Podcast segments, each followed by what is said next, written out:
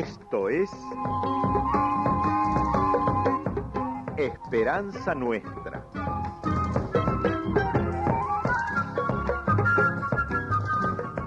Un programa del Centro de Comunicación Nuestra Señora de Luján.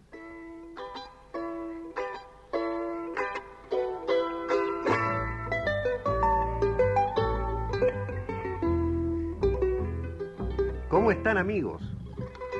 Recordar las cosas antiguas, los hechos de los mayores, nos hace bien a todos. Por eso les estamos contando desde hace unos días la historia de los primeros cristianos, que se narra en un libro de la Biblia que se llama Los Hechos de los Apóstoles.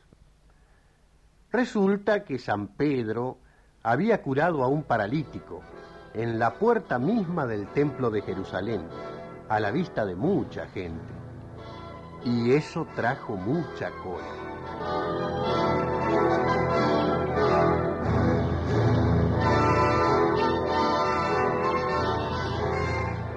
No se puede permitir eso, maestro. En la propia puerta del templo lo hizo. ¿De veras lo curó? Yo no estuve en el momento preciso en que supuestamente lo curó.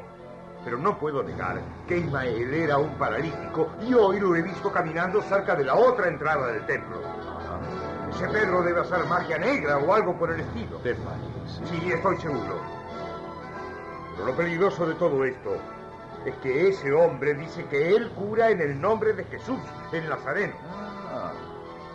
El que mataron hace poco. Sí, el mismo, ese delirante que se decía hijo de Dios. Me acuerdo, sí. Eso es lo peligroso, maestro Gamaliel. Yo lo respeto mucho a usted, ya lo sabe. Hace varios años que estudio la Biblia con usted y creo que ninguno de los maestros de Israel tiene tanto conocimiento y tanta intuición para interpretar la palabra de Dios. Pero, pero a veces lo veo demasiado tranquilo, como si no viera los peligros que nos acechan.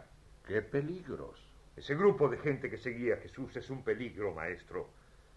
Porque Jesús estaba contra nosotros, contra el sector de fariseos que nosotros integramos. ¿No se acuerda de las maldiciones que nos echó un día que se puso nervioso? Nos dijo de todo, menos bonitos. Jesús iba directamente a minar nuestra posición de dirigentes del pueblo judío. Y este Pedro y los otros están seguramente en lo mismo. ¿Vos crees? Estoy seguro, Gamaliel. Y por eso creo que no hay que transar con esa gente. Si hace falta hay que meterlos presos, pero no dejar que sigan hablando de Jesús, ni mucho menos haciendo magias y milagros dudosos.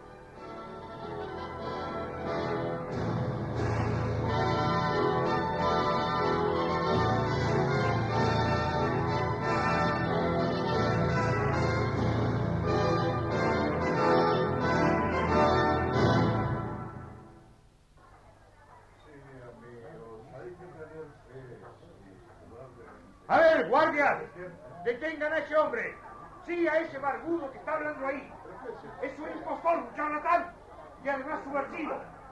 Llévenlo a la sala del consejo.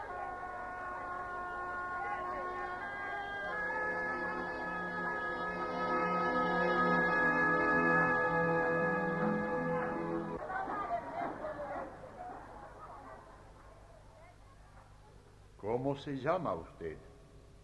Pedro. ¿Es nacido aquí? No, señor. Soy de Galilea. Galilea. ¿Y qué hace en Jerusalén? Estoy viviendo aquí. Hago changas de albañil y algún trabajo de carpintería. Ah. Bueno, vamos al grano. En la puerta del templo se sentaba un hombre paralítico que ahora camina y anda diciendo que usted lo curó. ¿Nos puede decir cómo hizo eso? ¿Qué poderes tiene usted? Vea que puede ser arrestado por ejercicio ilegal de la medicina o por engaño en público. Le conviene decir la verdad. Yo no tengo ningún poder, señores. Soy un trabajador nada más. No tengo conocidos aquí en Jerusalén, no tengo influencias. Y si hablamos de plata, les digo que vivo al día haciendo changuitas. Pero usted curó a ese hombre, ¿sí o no? Ismael está sano por el nombre de Jesús de Nazaret, señor. ¡Déjese de estupideces! Calma, Pablo, calma. ¿Por qué no se explica un poco mejor, señor? Ustedes crucificaron a Jesús, señores. ¡No se está tratando de criminales! Escucha, Pablo, por favor. Ustedes crucificaron a Jesús de Nazaret, pero Dios lo resucitó de entre los muertos. ¿Estás seguro de eso? Absolutamente, Señor. Porque, como dice la Escritura, Jesús es la piedra que ustedes, los constructores, han rechazado y que sin embargo llegó a ser la piedra fundamental del edificio de Dios. Y nadie en este mundo se puede salvar si no invoca el nombre del Señor Jesús. ¡Basta! ¡Basta de sandeces! ¡Fuera!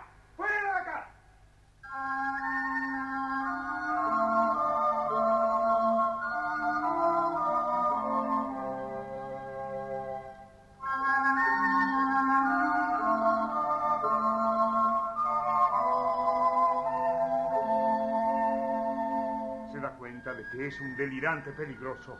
Yo lo que veo es que se siente muy seguro de lo que dice, Pablo. Eso es pura pose, Gamaliel. El hombre quiere impresionar. Imagínese, si consigue hacer algún milagrito más, se hace conocer en Jerusalén y se llena de oro. Y de paso, no se rucha el piso a nosotros, como ya lo quiso hacer Jesús.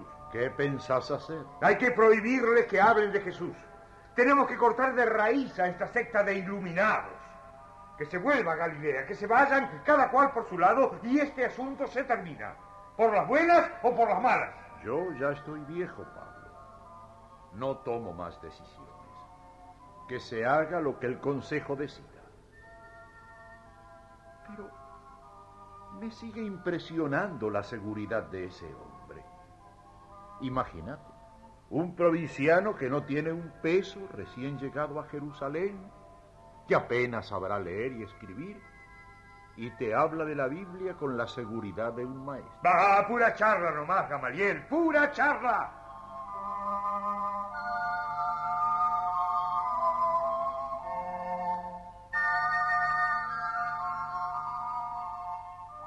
Aquel viejo maestro judío estaba impresionado de la seguridad y la serenidad que Pedro tenía frente a un tribunal que podía meterlo preso y hacerle la vida muy difícil. Un hombre de pueblo sin mayor instrucción, enfrentando a los grandes doctores de la ley. La fuerza y la seguridad de Pedro estaban en Jesús y en la presencia del Espíritu Santo que bajó sobre él y sus amigos el día de Pentecostés. Y hoy seguimos los cristianos teniendo aquella seguridad que tenían aquellos primeros creyentes. Vamos a ver lo que nos cuenta un aborigen que vive en una provincia argentina y que fue testigo y protagonista de un momento muy importante para su comunidad.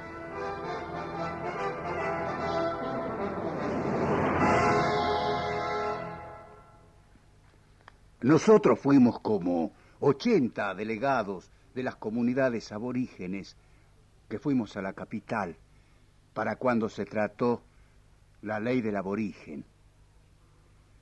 Llegamos al edificio de la legislatura y teníamos que entrar de a uno mostrando el documento. Entonces pasamos y nos hacían sentar como en una especie de balcón, al costado de una sala grande y en el medio estaban los diputados. Nosotros quedamos callados. Nadie decía nada. Escuchábamos, no más. Porque nosotros habíamos estado discutiendo antes esa ley, diciendo lo que queríamos que se ponga en la ley. Y nos habían hecho caso. Así que ahora nos quedamos callados. Y cuando el que estaba al frente dijo que la ley quedaba aprobada, entonces sí, que empezamos a gritar y aplaudir. Ahí empezó la fiesta y después la seguimos en la calle. Yo, cuando entré a la legislatura, le digo la verdad, no tenía miedo, porque los paisanos nos hemos ido uniendo mucho. Somos como uno solo. Y así vamos a andar bien y nos van a respetar. Lo más grande que hay es la unión. Doy gracias a Dios porque nos han dado fuerza a nosotros los pobres que tenemos poca escuela. Y ha salido una ley muy buena para nosotros, porque nos da tierras, nos da derecho a la educación, hay jubilación y pensiones para los que son muy pobres, y nos van a dar recursos para construir viviendas como a nosotros nos gusta hacerlas. Ayer la seguridad de Pedro ante los jefes judíos estaba fundada en Jesús, muerto y resucitado por nosotros. Y hoy los aborígenes de una provincia argentina también se sienten seguros ante una Cámara de Diputados porque están firmemente unidos.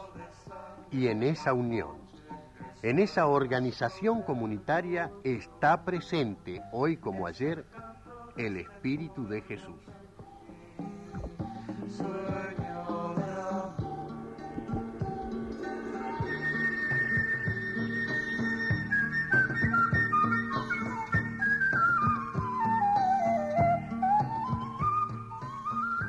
Ahora nos despedimos de ustedes deseándoles que tengan mucha suerte y mucha esperanza.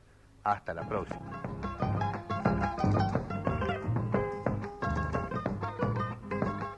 Fue Esperanza Nuestra, un programa del Centro de Comunicación Nuestra Señora de Luján.